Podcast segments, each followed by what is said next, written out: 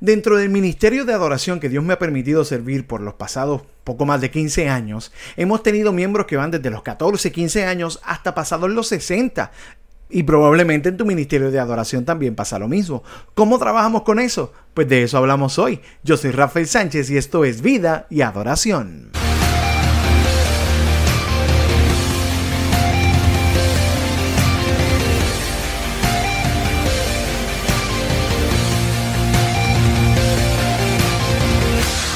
Y aquí en Vida y Adoración hablamos de temas ministeriales y técnicos para que tu ministerio de adoración sea más efectivo dentro de tu iglesia local. Así que si este podcast bendice tu vida, por favor déjanos un rating en iTunes de 5 estrellitas para que esto siga corriendo y para que pueda también ser de bendición a otros líderes de adoración. Ahora sí, vamos con el tema. La palabra de Dios dice en Joel capítulo 2 versículo 28, derramaré mi espíritu sobre toda la gente. Sus hijos e hijas profetizarán, sus ancianos tendrán sueños y sus jóvenes tendrán visiones. Fíjate que dice jóvenes y ancianos. Esto significa que Dios quiere usar a todos en la iglesia. Somos un cuerpo, servimos juntos, jóvenes y ancianos. Y dentro de algunos ministerios de adoración, pues tenemos esta diferencia de edades o, de distintas generaciones, ¿verdad? Como te mencionaba al principio, gente que son o bien jóvenes o gente que son bien adulta o pues algunos de nosotros que estamos como en el medio, pero ese es tema para otro video. Lo que quiero decir es que Dios nos quiere usar a todos. Y, en nuestros ministerios de adoración, o en algunos de nuestros ministerios de adoración, tenemos gente de distintas generaciones. ¿Cómo trabajamos con eso? Pues bueno, quiero hablarle primero a los jóvenes. Aquellos jóvenes que, que están en, el ministerio de adoración o que desean entrar al ministerio de adoración. Primero que todo, quiero, quiero felicitarles y, y, darle gracias a Dios por ese deseo en tu corazón de servir en la iglesia, de servir en tu iglesia, de poner los talentos que Dios ha puesto en tus manos para bendecir la iglesia y para ministrar al Señor. En este caso, pues en el ministerio de adoración. Pero si hay gente de distintas generaciones, tú joven que me estás viendo, me estás escuchando, quiero darte dos consejos que para mí han sido de mucha, mucha bendición. Número uno, aprende de la fidelidad de ellos. Aprende de la fidelidad de aquellos que llevan años en tu iglesia o sirviendo dentro del ministerio de adoración. Muchos llevan muchos años, algunos probablemente llevan desde el comienzo de tu iglesia ahí sirviendo en tu iglesia o en el, ministerio de adoración. Han estado ahí en las buenas y en las malas. Aprende de su fidelidad a Dios, aprende de su, de su fidelidad a la iglesia, aprende de su fidelidad al ministerio. La palabra nos manda a respetarlos y a honrarlos. Primera de Pedro 5:15, eh, Primera de Pedro 5:5 dice: Del mismo modo, ustedes los más jóvenes tienen que aceptar la autoridad de los ancianos y todos vístanse con humildad en un en su trato los unos con los otros, porque Dios se opone a los orgullosos, pero da gracia a los humildes. Sé humilde. ¿Sabes qué? No lo sabes todo. Y tienes gente a tu lado dentro del ministerio de adoración que han corrido ese mismo camino, que tienen más experiencia que tú, que tienen más sabiduría que tú. Aprende, aprende de ellos, honralos, honralos por su servicio, honralos por su fidelidad, honralos porque te están ayudando a ti a ser mejor ministro, te están ayudando a ti a ser mejor cristiano y a, poner tus talentos delante de Él y que puedas servir junto a ellos. Y el segundo consejo que quiero darte en este momento es que no menosprecies su talento. No menosprecies de que, ah, pues, pues ellos ya llevan más tiempo, es anticuado lo que ellos hacen y nosotros vamos a traer lo moderno. Ten cuidado, ten cuidado, porque entonces, como hablábamos al principio, no los estás honrando. Cuídate de no dañar su corazón, de no dañar el corazón de tu hermano, que no a lo mejor no, conoce muy bien los estilos eh, más contemporáneos. Recuerda que muchos de ellos están ahí porque en el momento en que llegaron probablemente no había más nadie.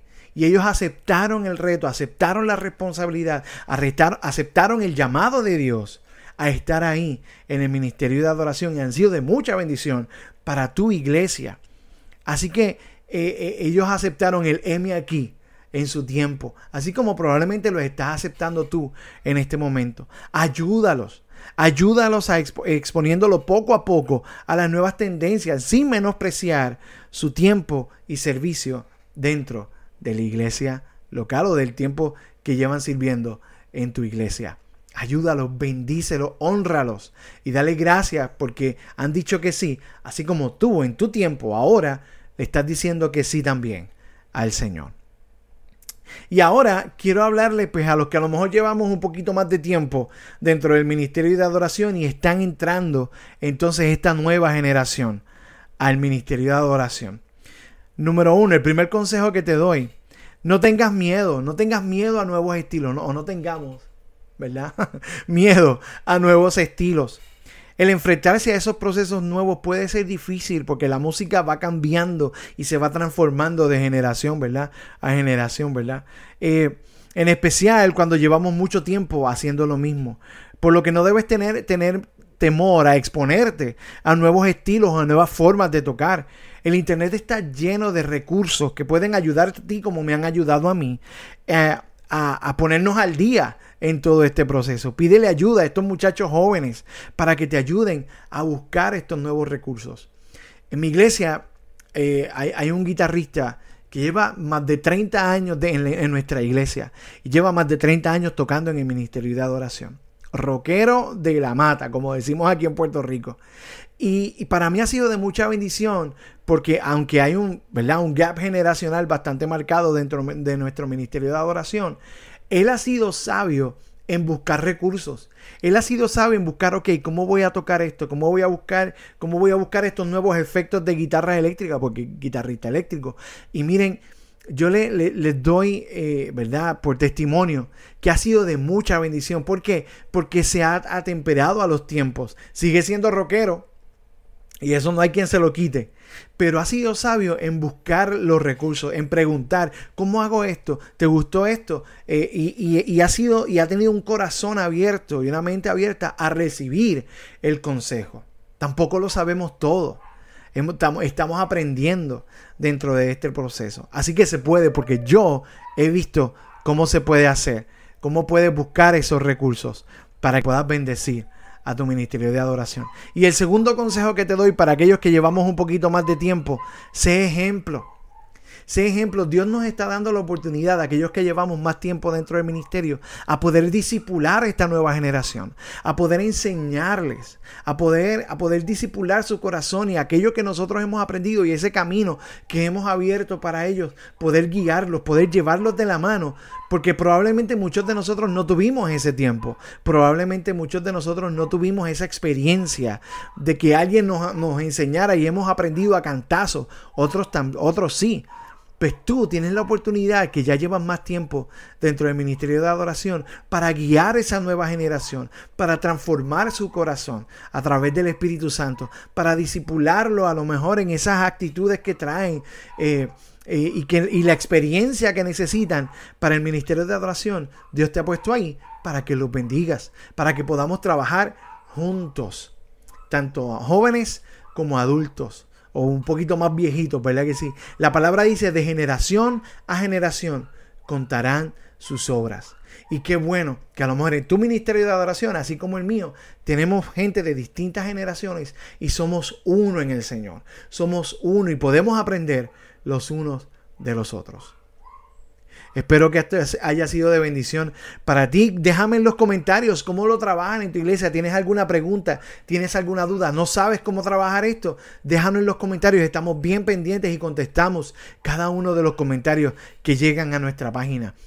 Así que déjame tu comentario, tienes alguna pregunta o si sabes o, si tienes alguna otra recomendación de cómo trabajar este proceso dentro de tu iglesia, pues déjalo aquí para que otros también sean de bendición. Recuerda que nos sigues en todas las redes sociales como Vida y Adoración en Facebook, en Instagram, en Twitter eh, y en YouTube, Vida y Adoración. Será hasta la próxima semana. Dios les bendiga.